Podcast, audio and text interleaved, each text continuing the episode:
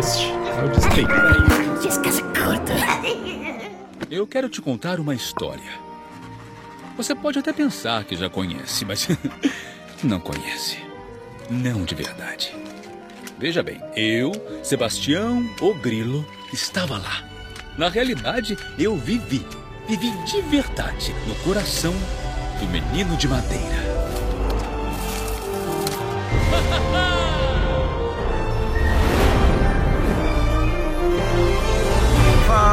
Fala, seus goblins! Chefe Nassif aqui. Estou acompanhado, como sempre, de uma comitiva de pessoas ilustríssimas. Aline Baroni está aqui comigo. Olá, meus goblinzinhos. E temos uma figurinha repetida, mas ainda ilustríssima, uma figurinha brilhante entre nós. Kuma está aqui conosco também. Olá. Ai, que legal, fui promover a figurinha brilhante. Nossa, viu só que chique.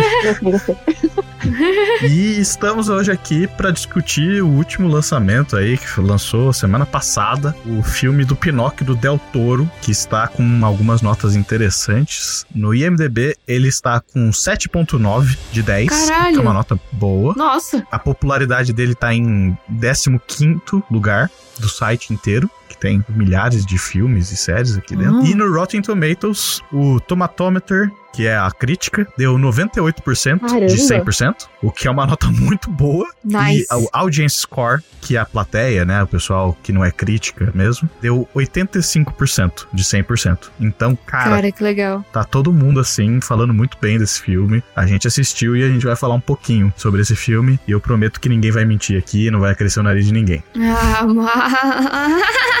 Então, editor, depois dessa zoada que a Aline me deu, sobe a música e eu tô triste. Desculpa. Calma, chefe.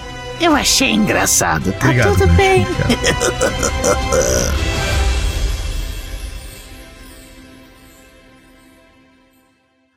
Você que está entrando agora para escutar esse episódio, pare agora e se você não assistiu o filme do Pinóquio do Del Toro, vá assistir. Não escute esse Por programa favor. porque você vai tomar spoilers e não vale a pena. Vai primeiro assistir o filme e volta aqui. Retomando o podcast em 3, 2, 1. Bem, vamos falar de Pinóquio. Mas antes da gente falar literalmente de Pinóquio, eu queria falar do quem é o Del Toro. Totoro. Porque se as pessoas não conhecem o Del Toro, que eu acho muito difícil, mas É, né? porque o cara já tá aí faz muito tempo fazendo filme. O nome inteiro dele é Guilherme Del Toro Gomes. Guilhermo. Ele é um diretor mexicano que nasceu em Guadalajara, nascido em 9 de outubro de 1964, o que faz ele hoje, em 2022, ter 58 anos. Ah. Ele é um diretor aí que já tá faz um tempo dirigindo. Na verdade, ele conta uma história que ele começou a dirigir com 8 anos de idade. O primeiro filme que ele dirigiu foi um stop motion de uma batata serial killer que queria dominar o mundo. Esse foi o primeiro filme dele. Gente, que incrível. Esse cara tava fadado ao sucesso. Exatamente.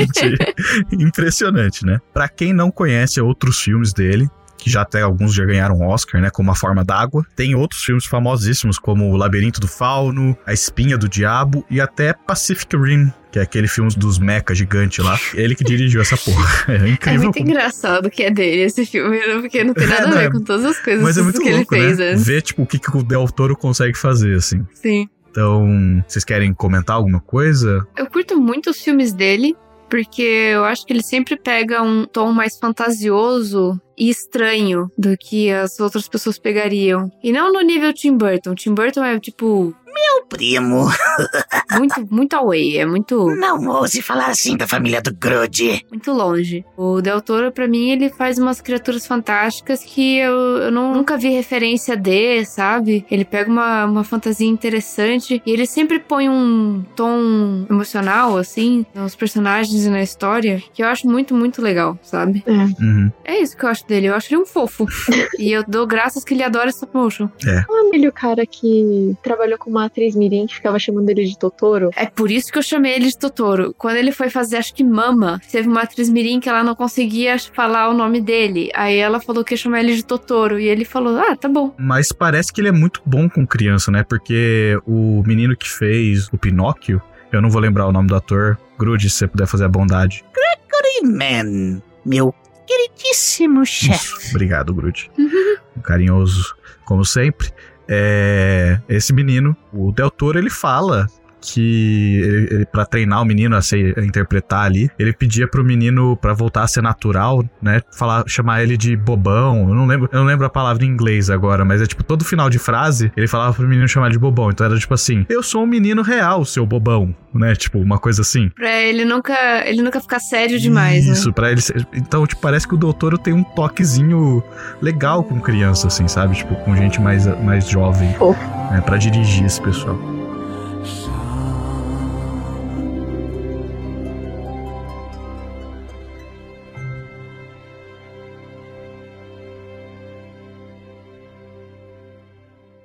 Fala galera, chefe Nassif aqui. Tô passando rapidinho para dar um mais informativo para vocês, como sempre. Prometo que vai ser bem rapidinho. Tô aqui para falar da nossa loja de camisetas e acessórios. A gente está com três coleções na nossa loja. A primeira coleção é as originais da CDA, que são artes dos nossos podcasts e coisas atreladas a isso. A segunda são provérbios caóticos, que são frases zoeiras com imagens fantásticas. E a terceira é Epic AI, que são artes feitas por inteligência artificial com alguns toques humanos. Se vocês puderem, enquanto vocês escutam o nosso podcast, darem uma checada na nossa loja, o link se encontra na descrição desse episódio, assim como todos os outros links que eu vou citar aqui para vocês. Então, se vocês puderem dar aquela forcinha, eu agradeceria muito. Continuando, antes de eu dar o segundo informativo, eu queria pedir para vocês, se vocês pudessem clicar no sininho do agregador que vocês estão usando aí para sempre receber os nossos podcasts quando lançar alguma coisa nova. E se puder, se tiver no seu agregador, como dar nota para nós e dar aquelas cinco estrelas, se a gente estiver merecendo, seria muito legal. Agora, passando pro segundo informativo, eu quero falar rapidinho do Catarse também, que a gente tá tendo um Catarse para dar uma ajudinha aqui pra caravana, para conseguir segurar a operação que a gente tem. A gente tem alguns níveis no Catarse, são três níveis que vocês recebem em troca da ajuda de vocês, desde coisas simples, como alguns stickers de WhatsApp, Telegram, cartas com dedicatórias nossas, até programas especiais e colocar o nome de vocês no nosso programa. Já que eu tô falando de colocar o nome de vocês aqui no nosso programa, eu vou falar o nome de três apoiadores nossos para agradecê-los. Então, muito obrigado, Jonathan Luz, Gabriel B. Orman e Rosana Romão. Gente, muito obrigado por terem ajudado a gente. Espero ver mais goblins lá ajudando a gente também. E espero que vocês estejam gostando do podcast. Vou deixar vocês voltarem aí. E muito obrigado, tá? Beijinhos e bom podcast. Tchau, tchau. Eu queria perguntar para vocês sobre o que, que é a história do Pinóquio para vocês. Uh, Porque assim, eu posso pontuar aqui muitas coisas que pode ser, tipo, desde propaganda antifascista Assim.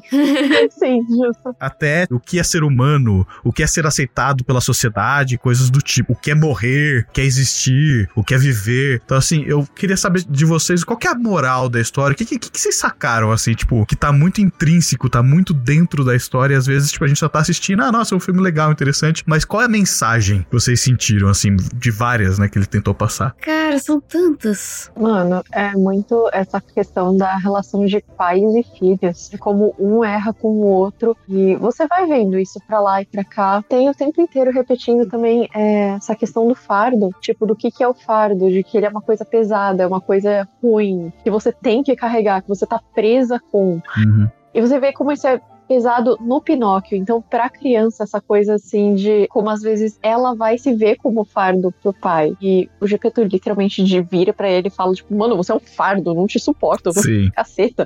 Sim. Ah, é, é complicado. Mas eu acho que eu não fiz o menor sentido de tudo que eu tava tentando falar agora, mas. Não, fez sim, fez sim. Você trouxe a questão de que o- a história, ela, ela sempre aponta fardos, né? E como as pessoas evoluem e tentam lidar com eles. Eu acho que é isso. É, é que assim, eu acho que eu não consegui me expressar muito bem, mas é que assim, Em outras palavras, ela te chamou de burro, chefe. É isso aí. e disse que você não entendeu. Entendeu? Tá tudo dentro dessa questão de família, de pais e filhos, principalmente, né? Uhum. E quando você fala de fardo, não é necessariamente um fardo físico, mas ele diz muito a respeito de como a relação com as pessoas e o lado complicado delas pode ser fardo. Então, ele não fala só do Pinóquio que o Pinóquio é uma peste, tipo, ah, it's a given, é o lado óbvio da questão. Uhum. Ele vira e fala também do Gepeto, e eu acho isso muito interessante, que é tipo, aquela parte que o Grilo vira e tipo, dá um esporro no Gepeto. De, velho, você é um porre, você fica aí pedindo pro moleque ser uma pessoa que ele não é, o moleque morto esse tempo todo, e você acha que você tá certo, vai se ferrar, sabe? Sim. Então eu achei isso muito interessante. Não é só o Pinóquio porque geralmente, até no filme da Disney, a visão que você tem é, velho, o Pinóquio é burríssimo, ele é um lixo. o GP tá tipo só esse velhinho fofinho, wholesome. Ele tem o gatinho, ele tem o peixinho, ele é fofinho, e ele tá aí sendo feito de trouxa pelo Pinóquio. e nessa versão, não. Todo mundo tem alguma coisa pra aprender. E aí depois tem aquele paralelo do outro moleque com o pai dele. Sim. É, eu, eu acho que tem duas mensagens. Uma que a Kuma disse, né? É, só que eu peguei de outro lado, que são relações tóxicas e relações saudáveis. Hum. Porque não só entre pai e filho, que nem o GP e o Pinóquio, Uhum. mas tem até do Pinóquio com o Grilo. Tem. Que é que é como se fosse um professor. Tem do Espaçatura com o Volpe. Uhum. Que não é uma relação de pai e filho, é mais uma relação de, de mestre e vassalo, ou de chefe e trabalhador, Sim. Ah, que é tóxico, é ruim. Ele, ele faz toda aquela manipulação com espaçatura, né? Do tipo, ah, te tirei da rua, você não seria nada sem mim. Uhum. E tem a, a relação tóxica do pai do menino que vai pra guerra. Podesta. Ah. Até o Pinóquio tem uma relação não, não boa com o menino no início. É. O menino praticamente fala pra ele, enfia o pé aí no fogo. Né? é verdade. Entende? Mas ele não tem nem com o Gepeto, que o Gepeto tenta trancar ele na casa. Sim. Sim, sim. Mas o que eu achei legal é que teve as relações que conseguiram se arrumar por amor, carinho e de um jeito saudável, né? Sim. E teve relações que não tinha jeito. Tiveram que explodir Entende? Tiveram que explodir. pra ser resolvido. Bom, mas sabe o que eu achei muito interessante, assim? Nesse filme aí do Pinóquio, na verdade, eles catam umas referências diferentes do outro filme. Uhum. E ambos, eles estão meio que em sintonia com o livro. Só que esse filme de agora, apesar dele ter ido para umas outras coisas, tipo fascismo, ah, todo esse tema de guerra, do Gepeto ter perdido o filho, não sei o que mais, Sim. ele ainda tem várias referências ao livro em si. Tem. Isso eu achei realmente interessante. Não sabe aquele negócio que tem dos coelhos que estão levando o caixão do Pinóquio? Uhum. Uhum. Isso vem do livro. Ah, é? Eu não li o É. livro, eu admito aqui que eu não, eu não li, mas. Vem do livro. Essa é uma das Da referências que tem, porque assim, no livro o Pinóquio não morre. Mas tem uma hora que ele quase morre. E aí, tipo, brotam os quatro coelhos pretos ali pra levar ele embora. Porque falam: Bom, você vai morrer daqui a uns minutos, então a gente tá aqui pra te catar. Caralho, pesado. É, tem isso, tem esse negócio aí do moleque fazendo o Pinóquio enfiar o pé no fogo Uhum. e até ele perder o pé mesmo, também tá no livro, Uhum. que lá no comecinho é uma coisa que se acontece assim com o Pinóquio. Ahn, que mais que tem? A fada azul, por exemplo. Então, o negócio da fada azul, tipo, na verdade nenhum dos dois filmes cata muito direito assim do livro, mas tudo bem porque, cara, é uma coisa muito doida no É livro. bem estranho. Mas, nossa, curioso o que é no livro, assim, tipo, é uma força da natureza, assim. Então, é que assim, esse negócio da fada, o Pinóquio da Disney, ele até pega uma vibe mais parecida, que é meio que um deus ex machina que aparece quando o Pinóquio precisa Uhum. pra dar algum tipo de lição pra ele e vazar, tipo, uh, falou, valeu. Mas é que, ah, mano, eu não sei nem te descrever o que, que é aquilo, porque ela realmente só brota numas horas aleatórias da história, Uhum. e aí ele vira, tipo, ah, mas eu gosto tanto de você, e ela, tipo, eu também gosto muito de você, por motivo nenhum. E ela some. Tchau. O que, que foi que eu pesquisei? A história do Pinóquio era pra acabar quando. Sabe, sabe na Disney que ele encontra uma raposa e um gato e enganam ele? Aham. No, no livro, ele encontra a raposa e o, e o gato que enganam ele, só que o Pinóquio engana eles no livro. Eles ficam putos e eles enforcam o Pinóquio num carvalho com as próprias cordas de marionete dele. Caralho, cuzão. É. E era pro conto terminar aí. Só que era um conto que cada capítulo era lançado no jornal na época. Hum. E quando acabou assim, todas as crianças começaram a mandar trocentas cartas pedindo pro autor continuar. E o autor não achou que ele ia fazer tanto sucesso, o Pinóquio, porque o Pinóquio pra ele era só um. Ele tava só usando um personagem pra botar pra fora os pensamentos dele. Uhum. Faz sentido. Ele decidiu continuar. Mas pra continuar, ele teve que ressuscitar o Pinóquio. Então ele falou que fez a fada azul e buscar o Pinóquio e ressuscitar ele. Hum. É, tanto é que é real, a primeira vez que ela aparece é isso. É um deus ex machina mesmo, pra caralho. É. Ela é uma grande solução. É, resolver um problema que não tem como resolver. Até estala o dedo, tá, tá resolvido. Isso, só que é muito estranho, porque tem uma hora que ele abandona ela e quando ele volta só tem uma lápide. É. Escrito aqui já, as fada azul. Ela morreu de tristeza porque foi abandonada É. pelo Pinóquio. É, é tipo Caralho, isso. É sério. Aí ele, ele fica super culpado, aí ele vai parar numa ilha, aí quando ele chega na ilha, ela tá lá, e ele fica do tipo, ué, mas você tá viva? Ela, é, eu fiz isso pra te dar uma lição. É exatamente isso. Caralho. Só que não só ela aparece de novo, assim, antes, na primeira vez que ela ressuscita ele, ela é uma menina, ela é uma criança, e ela fala, eu vou ser sua irmãzinha. E aí, tipo, depois, nessa segunda vez que ela aparece, ela já é, tipo, uma mulher adulta. e ela tem cabelo azul sempre. É, tipo, eu acho que só ele não soube lidar muito com o personagem porque ele teve que improvisar um bagulho pra resolver um problema que não era pra existir, né? Então, É. É, então, e assim, a história do Pinóquio, a princípio, ela não era muito uma coisa, assim, super contínua. Era meio que, assim, realmente como o livro chama, As Aventuras de Pinóquio. Uhum. Porque tinha 100% essa natureza episódica. uhum. Então ele vai de canto pra canto, ele encontra personagem aqui, daí a pouco o personagem sobe, agora tem um outro personagem. Tipo, ah, nesse episódio ele encontrou com um fazendeiro que tá tendo as galinhas mortas pelas doninhas. Uhum. E, tipo, acabou esse episódio o cara sumiu. Adeus, dane-se. nunca mais, assim. É, Cada capítulo é uma aventurazinha e às vezes conecta as coisas e às vezes não. sim, Entendi. isso. Bem isso Legal, mesmo. interessante. Então a, a adaptação do, do livro é bem bacana em questão do Del Toro, porque ele realmente consegue pegar o que tem de interessante na história e usar isso de um jeito bem mais narrativo de começo, meio e fim. Uhum. Sim. E vocês me desculpem, mas a fada azul dele é magnífica. Ah, não, é magnífica pra caralho. Aliás, eu tenho até um comentário aqui. Eu não sei se posso estar errado, pode ser alguma coisa que, que eu via mais, mas pra mim. É aquilo ali a descrição praticamente bíblica de um anjo. Tem Sim. olhos na asa e os Ah, caralho. sim, é. Aquele negócio que falando do. É, tá na moda, tipo.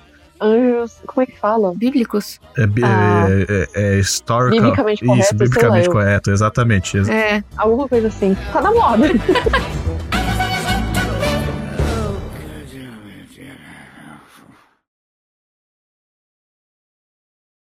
Eu queria puxar um assunto aqui Hum. que eu acho que vocês duas vão pirar, porque é um assunto que interessa vocês duas. Mas antes de entrar nesse assunto, eu queria falar uma, uma frase pra gente entrar nesse assunto. Manda. A frase é do Hayao Miyazaki, Ah, que ele é um dos cabeças do estúdio da Ghibli, e ele diz que se você for animar o ordinário, será extraordinário. Ele vive por esse lema, assim, pra animar as coisas. Por isso que as coisas da Ghibli são tão bem animadas. Justo, você já viu a comida? sim. Porra, é fantástica. Eu tô citando ele aqui porque o próprio Del Toro cita ele em uma entrevista que ele deu pro Jimmy Fallon no Tonight Show. E ele fala isso. E a regra dele nesse mundo do Pinóquio, nessa animação do Pinóquio, é justamente animar coisas de uma maneira ordinária pra soar extraordinário. E aí, citando essa frase, eu queria perguntar pra vocês: o que nas animações que vocês viram ali que vocês eu, eu vou até.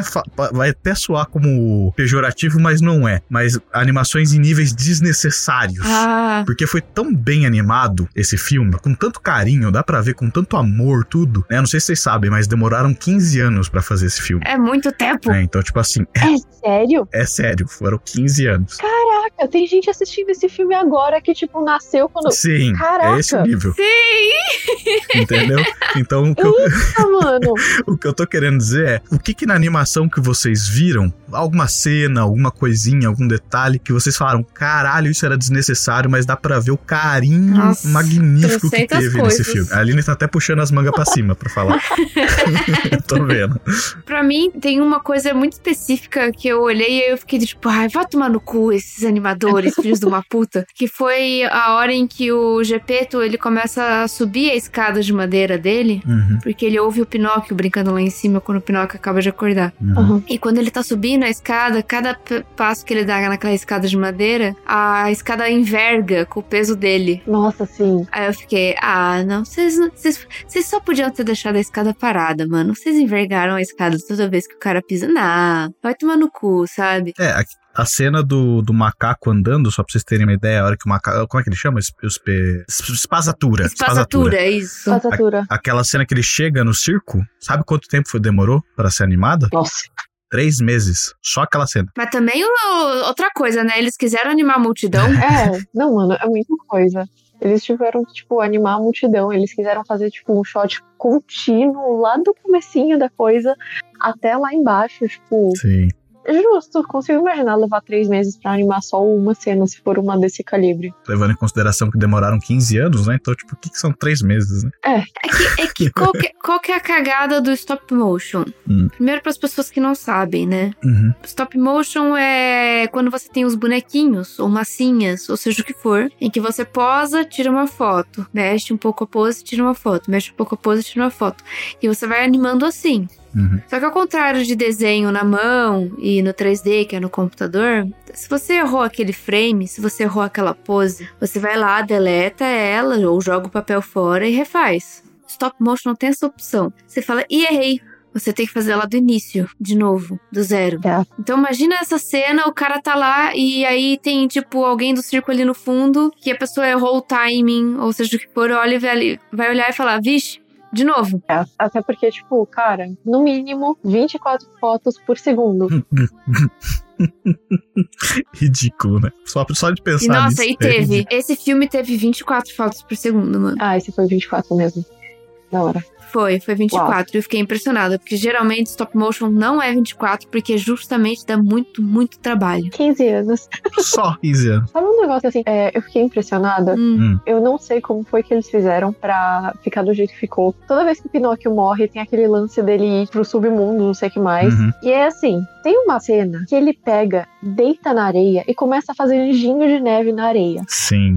Assim, stop motion, geralmente sempre tem aquela coisa da falha humana de você ver marca de dedo nas coisas, tipo, lembra de Fuga das Galinhas? Tem marca de dedão em todo mundo. Uhum. Ou então vai mexer coisa na terra. Você consegue ver a terra mexendo sozinha porque faz parte, assim, das pessoas encostando ali nas coisas. Ou às vezes você faz um negócio que ele é fluido quando você tá vendo a coisa se mexendo, mas na verdade eles fizeram toda uma estrutura rígida pra ir trocando peça. E você fala, ah, o negócio tá fluindo. Uhum. Só que ali no caso, mano, ele tá se mexendo na areia e você não vê, tipo, nenhuma marca de dedo, nenhuma marca de ferramenta, nada. Ele só mexe na areia e é um detalhe tão pequeno, tão besta. Mas o fato de você não ver nenhuma, nenhum grãozinho se mexendo sozinho ali, eu não sei como eles fizeram. É, fantástico. Na moral. Nem eu, mano. Eu acho que se pá que eles animaram o Pinóquio na pinça nessa cena pra não encostar na areia.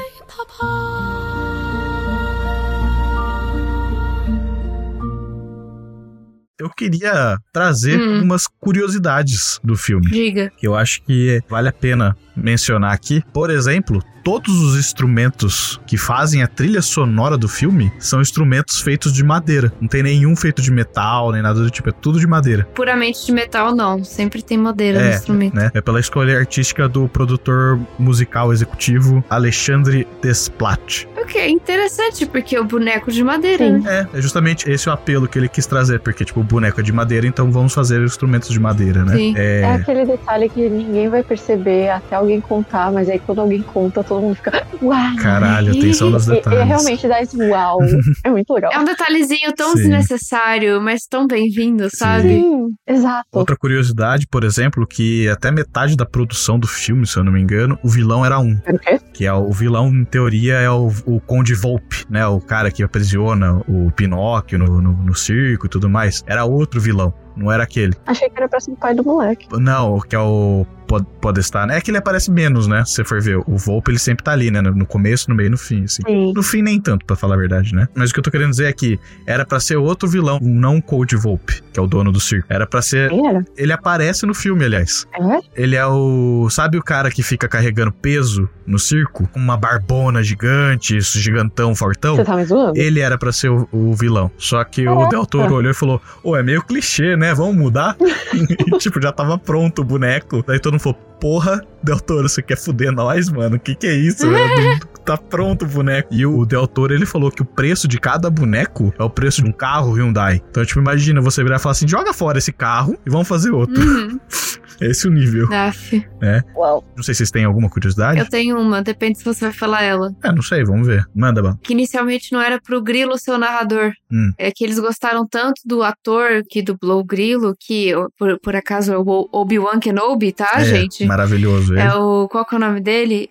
Ian McGregor. ele mesmo. É, o doutor gostou tanto dele que ele resolveu regravar algumas cenas para que o Grilo se tornasse mais presente e que ele contasse a história. Fosse, né, o narrador. Isso é muito legal. Sim. E pra você ver, né, como já que a Aline entrou nesse assunto do, do cast, eu vou trazer então uma última curiosidade antes da gente começar a falar do cast que eu quero trazer, porque o elenco É bom. é Bom demais. Fantástico. É simplesmente, tipo, o, o americano, né? O brasileiro eu não sei quem são as vozes, pra falar a verdade. Mas, sabe o Espaçatura? Aham. Uhum. Você sabe quem dubla o Espaçatura? Menor ideia, por mais que você fale, eu acho que ainda assim não vou saber, cara. Não, eu acho que você vai Você vai saber, saber, sim. Você sim. assistiu O Senhor dos Anéis, o filme? Não. Você não assistiu O Senhor dos Anéis, o filme? Não. Tá, tá bom, então talvez você não vai saber. Eu não assisto muita coisa.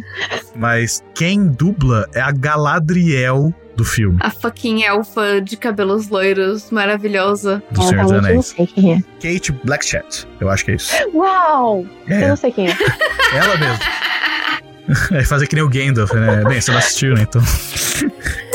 Mas ela, ela aparece no, no, no filme O Estranho Caso de Benjamin Button, é, como a Daisy, né?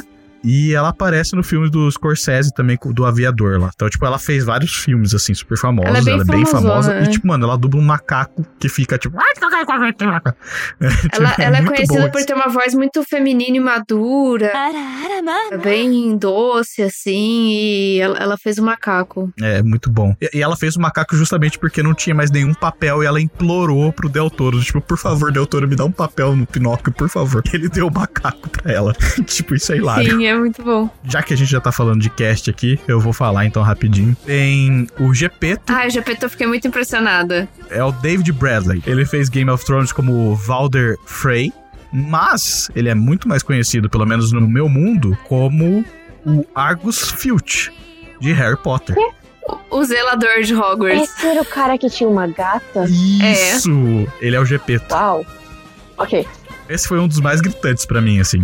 É, Foi. Aí tem, tem vários outros nomes, como é, o Christoph Waltz, Ron Perlman, Blake Nelson, tem o John Tur Turturro e Tim Blake. Tilda Swanton. Mano, tem muita gente, mas tem um nome que esse é tipo a cereja do bolo que eu preciso falar.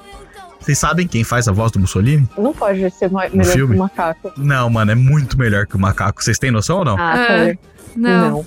É o nome dele é Tom Kenny. O Tom Kenny, ele dubla o Bob Esponja nos Estados Unidos. Pera, sério? Sério? Bob Esponja? Bob Esponja, Bob Esponja. Bob Esponja é o Mussolini. Mano, isso foi fantástico. A hora que eu vi isso, eu falei, não acredito, mano. Del Toro, tipo... Agora a gente vai começar o último bloco. Como sempre eu falo, que se a gente pudesse, a gente ficava aqui falando mais uma, duas, três horas, porque tem muita coisa pra falar desse filme. Uhum. Uhum. Dá pra ver que foi feito com muito carinho do Del Toro e de toda a equipe de dubladores, animadores, da galera de- da parte de música, tipo, todos os lugares, assim, é, você vê que tem muito carinho em todos os, os setores do, do filme. Mas não dá pra gente abordar tudo que a gente quer aqui dentro do programa. Mas vamos então chegar aqui nesse ponto onde eu pergunto, Kuma, de 0 a 5, quantos cordões você dá pra Pinóquio do Del Toro? E por quê, né? Não, a gente corta todos. Tipo, ele não precisa de cordões, Cara. ele mexe sozinho. Então você dá zero, né? É. Não. ele não precisa dos meus cordõezinhos, cara. Ele vai sair voando sozinho.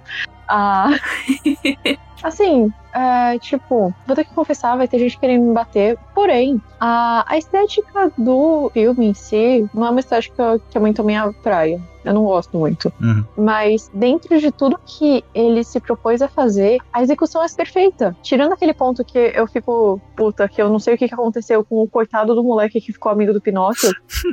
a história, ela fecha toda muito direitinha. Todos os personagens, eles têm umas funções, assim, bem claras dentro da narrativa. A iluminação tá maravilhosa, as cores estão maravilhosas. Nossa. Tá tudo maravilhoso. A trilha sonora, as vozes, você mesmo já, tipo, acabou de citar todo mundo do elenco. Inclusive, eu adoro a voz do Pinóquio. Tem um monte de gente incrível ali, mas a voz do Pinóquio é de longe a minha preferida. De novo, a gente gostaria de ter tempo pra falar mais coisa, falar em mais detalhe, mas não dá. Então, assim, só cinco cordinhas. Perfeito, maravilhoso. Ele nem precisa das minhas cordinhas, mas cinco. Uau. Fantástico, Uau. fantástico. Uau. E você, dona Aline, quantos cordões você dá para Pinóquio de Del Toro? Mano, não é à toa que demorou 15 anos. Uhum. Eles fizeram tudo com muito cuidado e com muito carinho. E se não tava bom o suficiente, faz de novo. Não tá bom o suficiente, faz de novo. Cada um ali, ó, dá pra você sentir que todo mundo pôs tudo que tinha naquele negócio, né? Eles tinham desde o Pinóquio do tamanho de, um, de, um- de uma unha do mindinho até uma cabeça de Pinóquio do tamanho de uma pessoa Sim. sabe? Eles fizeram tudo. Tudo. E foi tudo bem pensado. É, o que a Kuma disse, a, a arte tá linda em questão de luz, cor. Tem movimento de câmera. Vocês não sabem quão fodido é um movimento de câmera no stop motion. É. As animações estão lindas. O lip sync, que é a animação da do galera falando e cantando, tá impecável. Sim. O que também é super difícil. A história é ótima. Os personagens são incríveis. Ninguém ali é perfeito e eu acho isso ótimo. Todo personagem erra. E a- até a fada da vida, né? Que é a fada azul erra um bocado, né? Que a morte vira e fala: minha irmã fez cagada. E você fica tipo, mano, eu, eu, eu achei lindo. É maravilhoso. Eu, eu fico impressionada com o que eles conseguiram fazer. De verdade. E eles também. Eles colocaram um patamar pra stop motion de agora em diante. Que eu quero ver alguém tirar eles do topo, sabe? Porque eles inovaram em muita técnica em questão de, desse tipo de animação. E uma coisa que o Del Toro fala que eu concordo: stop motion é um tipo de arte. Uhum. Fala isso toda hora. É, é magnífico. Então eu fiquei embasbacada o, o filme inteiro. Eu tenho vontade de rever ele devagar, li- literalmente colocar ele duas vezes pra baixo, sabe? Isso slow motion, só pra ver Uhum. como eles fizeram cada frame, de tão bonito que é e tão bem feito. E, mano, eu veria esse filme de novo, de novo, de novo, entendeu? Então, cinco cordas.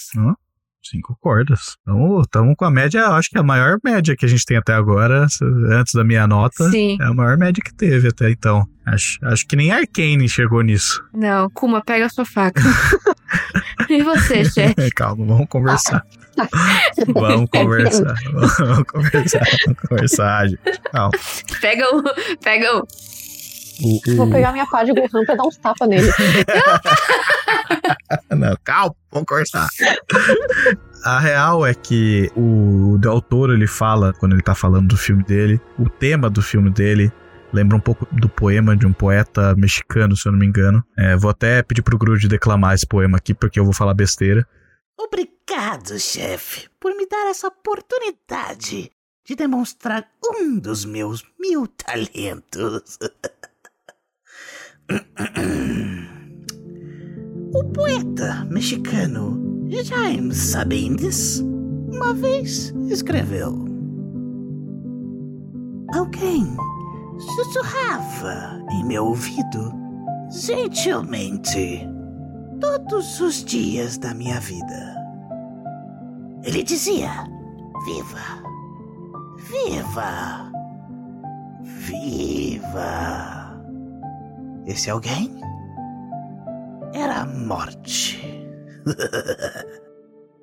Merci beaucoup pela chance de declamar o poema. Agora, continuem com o programa. Assim, a ideia que permeia né, o roteiro pra mim, que eu não, não falei tanto lá atrás, é justamente é um filme que fala não só sobre a vida, mas não é a vida o tema, na verdade, é a morte. O tema da- do, do filme inteiro é a morte. Não tem como falar da morte sem falar da vida. Acho que é meio que essa a ideia. Então, assim, o roteiro em si, ele é muito profundo, né? Vocês trouxeram vários apontamentos aí do que a história diz. E eu tô trazendo mais um aqui. O roteiro é fantástico desse filme. Como vocês apontaram, o nível da animação, jogo de câmera, colorização, iluminação, de tudo é muito bem feito. O próprio Del Toro fala que a arte, que nem a Aline estava parafraseando ele. Eu duvido, pelo menos eu não consigo me trazer à mente, um projeto de stop motion que foi feito só por pura ganância da empresa de querer fazer um filme bom, fazer um blockbuster e ganhar dinheiro. Não tem, eu acho. Porque, mano, 15 anos fazendo um filme. É esse filme. Tipo, ele gastou, obviamente deve ter ganho bastante dinheiro fazendo tudo mais. Não vou falar que, não, que o Del Toro não pensa em dinheiro. Com certeza ele deve pensar. Mas você vê que a, a, virtude dele não é dirigida por ganância, e sim por amor, né? Pelo que ele faz. Então você vê que, tipo, é um negócio fantástico, né? O projeto é um negócio que você. que eu até olho como, como inspiração, até pra caravana aqui, se você for ver, né? Ou para qualquer coisa que você vai fazer na sua vida. Por isso que eu, tava, eu falei tanto do Del Toro aqui, porque ele é um cara fantástico. Você vai ver, assim, toda vez que ele vai sentar para falar com alguém, o cara fala, nossa, é, é, lindo ouvir o cara falando. Sem falar que ele é um fofo, dá vontade de abraçar ele toda hora. Se, eu, se eu pudesse, eu abraçava o Del Toro toda vez que eu visse ele. Se eu visse ele, né? Mas tô até entrando em várias outras discussões aqui para justamente falar o quão absurdo é essa produção. Ela tá realmente em outro patamar. É, me desculpe Arcane, porque eu achei que Arcane é fantástico, mas cara, infelizmente, o filme do Del Toro tá em outro nível. Por mais que Arkane já esteja em um nível superior a muita coisa que a gente viu, o filme do Del Toro tá em outro nível. E por isso eu também dou cinco cordões aqui. É o Nossa. primeiro cinco zerado, assim, da caravana. Porque, cara, assim, se você tá escutando a gente e não, não viu o filme, meu, eu, peço, eu vou até colocar um disclaimer lá no começo, sabe? Tipo, esse em especial, assista o filme sabe? Eu vou, eu vou pôr isso aqui, isso que eu tô falando aqui, eu vou colocar lá no começo. Você que está entrando agora para escutar esse episódio, pare agora e se você não assistiu o filme do Pinóquio do Del Toro, vá assistir. Não escute esse Por programa favor. porque você vai tomar spoilers e não vale a pena. Vai primeiro assistir o filme e volta aqui. Ah, vai perder gente, vai perder pessoas que não vão voltar a escutar. Não tô nem aí. Eu prefiro que assistam o filme do Del Toro antes de vir tomar spoiler, porque a experiência é única. Então assim, cinco cordões é, é o que eu dou para esse filme, porque é um filme fantástico. É de aplaudir de pé. Sim. Sim. Essa é a verdade. Ótimo, eu posso guardar minha colher de arroz. então é isso. Goblinzinhos, muito obrigado por terem escutado gente até aqui, até agora. Eu estive acompanhado de duas pessoas ilustríssimas e uma delas brilhante. Aline Baroni, muito obrigado por estar Eu aqui. Eu sou brilhante ou ilustríssima? Aline Baroni, obrigado por estar aqui. De nada, vai.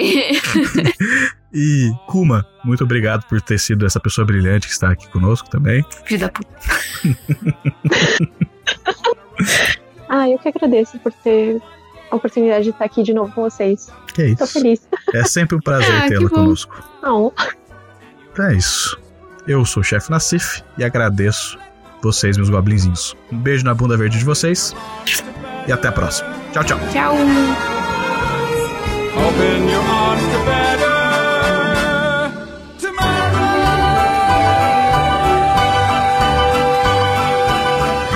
Para mais informações, acesse www.caravanadoabsurdo.com.br. Um oferecimento Caravana do Absurdo.